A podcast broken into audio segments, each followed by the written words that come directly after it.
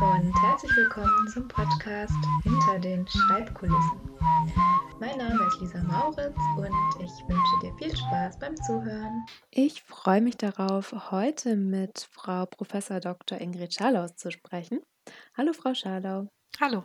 Ja, bevor wir starten, stelle ich sie einmal vor. Und zwar ist sie ähm, Professorin an der ähm, Universität Paderborn für Kognitionspsychologie und sie forscht in den Bereichen ähm, Psychologie, Psychologie-Didaktik, auch im Bereich fachsensible Hochschuldidaktik ähm, und darüber hinaus interessiert sie sich auch sehr für die Erforschung des akademischen Schreibens und ist deshalb auch die wissenschaftliche Leitung des Kompetenzzentrums Schreiben. Frau Scharlau, Sie haben das Kompetenzzentrum Schreiben im Jahr 2008 ins Leben gerufen. Mit welcher Motivation haben Sie das gemacht?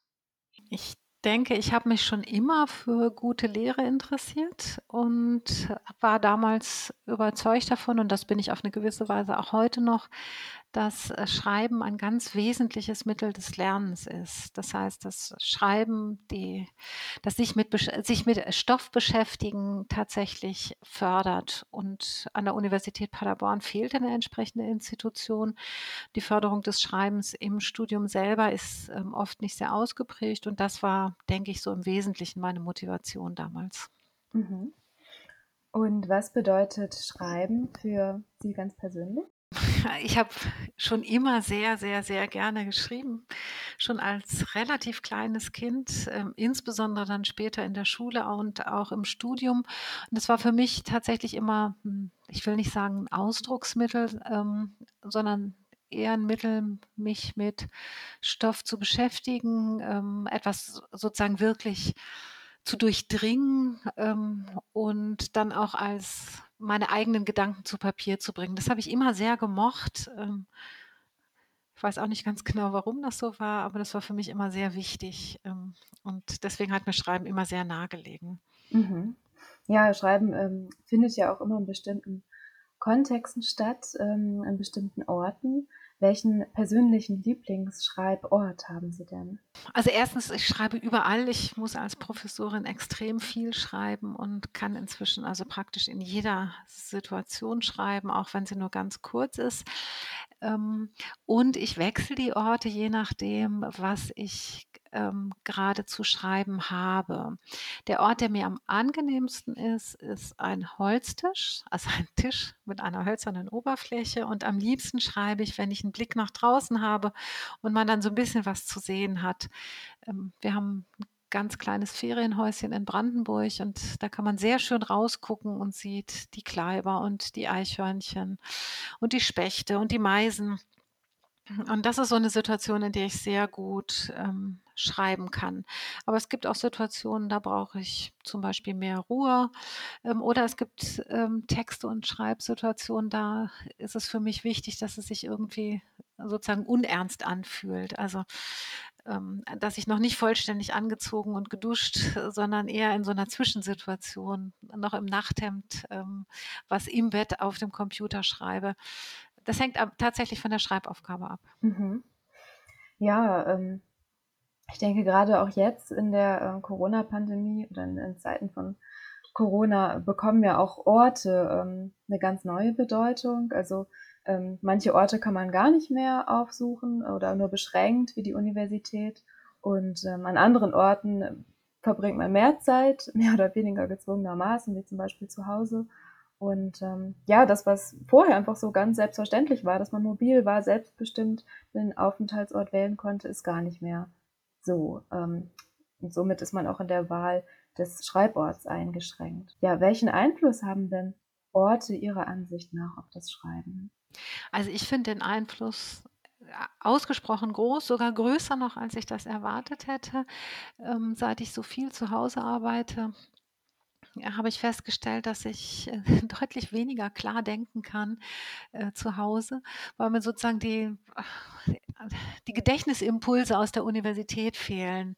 Ähm, das ist zum Teil fehlt mir natürlich auch das Material, aber vor allen Dingen fehlt mir sozusagen die Erinnerung, äh, das bin ich, ich bin Professorin, ich bin Forscherin. Zu Hause bin ich sozusagen äh, mehr Ehefrau und Mutter und Hausbesitzerin. Ähm, und diese Trennung zwischen Kontexten, die ist mir, ähm, ist mir extrem wichtig tatsächlich. Ähm, oder auch die Möglichkeit eben zu wechseln, zu sagen, ich gehe in die Bibliothek. Das mache ich jetzt sehr selten, aber es kommt auch mal vor. Ähm, oder ich arbeite ähm, an meinem Schreibtisch in der Uni. Manchmal gehe ich auch ins Labor und arbeite da, weil man da im äh, später am Tag so schön nach Paderborn runtergucken kann. Ähm, das schafft jeweils eine Situation, die für mich mit bestimmten Haltungen assoziiert ist. Ähm, und das habe ich jetzt in der Pandemie tatsächlich nicht mehr. Ich arbeite im Wesentlichen zu Hause am immer selben Tisch. Ähm, und ich habe das Gefühl, dass das mein Denken schon auch ein bisschen einschränkt. Hm, und haben Sie auch Strategien entwickelt, damit umzugehen? Ich fahre manchmal in die Universität natürlich, also ich muss ab und an muss ich sowieso hier sein, ähm, aber ich versuche auch zu Hause tatsächlich ähm, zu wechseln und mir bewusst zu überlegen, ähm, bin ich, sitze ich jetzt am Küchentisch, weil ich nur so am Computer rumdaddel oder sitze ich am, äh, am Küchentisch, um, um tatsächlich zu arbeiten. Also diese, diese örtliche Trennung. Aber die räumliche Einschränkung macht schon was und das finde ich äh, problematischer, als ich das erwartet habe. Also wäre dann ähm, ja der Hinweis für vielleicht auch Studierende bewusst zu überlegen, welche Tätigkeit ich jetzt mit welchem Ort verknüpfe, auch mhm. innerhalb ähm, des mhm. Zuhauses. Ja. Mhm. ja, ich glaube, das, äh, das ist ganz gut, wenn man sich überlegt, ja, brauchen ja nicht mal zwei Tische zu sein, sondern es kann ein Tisch sein oder die Art und Weise, wie man dran sitzt. Wenn ich ähm, aus dem Fenster gucke, dann ähm, bin ich im wissenschaftlichen Modus und wenn ich ins Zimmer reingucke, dann bin ich im äh, Freizeit, äh, Familien oder was auch immer ähm, Modus. Ich glaube, das ist wichtig, sich diese, diese Unterschiede zu schaffen, tatsächlich ganz bewusst, um zu sagen, als wer bin ich eigentlich im Moment hier. Ja, das ist, denke ich, eine Sache, durch die man in der Zeit der Pandemie tatsächlich auch ähm, noch etwas mehr Selbstbestimmung ähm, haben kann. Ne? Ja, das stimmt. Ähm, gut. Ja, welche Botschaft möchten Sie den Hörerinnen und Hörern denn abschließend mit auf den Weg geben? Das finde ich als Schreibdidaktikerin gar nicht so einfach, äh, weil selbst die allerbesten Regeln äh, natürlich in, in den einzelnen Fällen immer äh, immer nicht stimmen und auch die allerbesten Botschaften irgendwie missinterpretiert werden können. Ähm, aber eine Sache, die ich glaube ich, oft sehe und wo, wo ich denke, das ist eigentlich so, so schade, dass es, äh, dass es nicht klar ist. Ähm, ist Schreiben lernt man nur durch Schreiben und Lesen. Das heißt, Schreiben ist eine Tätigkeit, die geübt werden muss. Und wenn man es viel übt, dann wird es sehr viel leichter. Das heißt, ähm, auch wenn es schwer fällt, Gelegenheiten ergreifen, zu schreiben, viel lesen, ganz bewusst lesen und ähm, sehen, ähm, sich dabei beobachten, wie viel leichter dann bestimmte Schreibaufgaben werden. Mhm. Das heißt, Ihr ähm, Tipp oder auch Appell an Studierende ist, durch das Lesen zu schreiben zu lernen. Durch das Lesen schreiben zu lernen, genau, aber eben auch durch das Schreiben schreiben zu lernen. Also eher mehr als weniger schreiben. Ähm, also sich lieber eine Hausarbeit aussuchen als ein Referat. Ähm, denn die Lerneffekte oder die Übeeffekte sind schon ziemlich groß tatsächlich.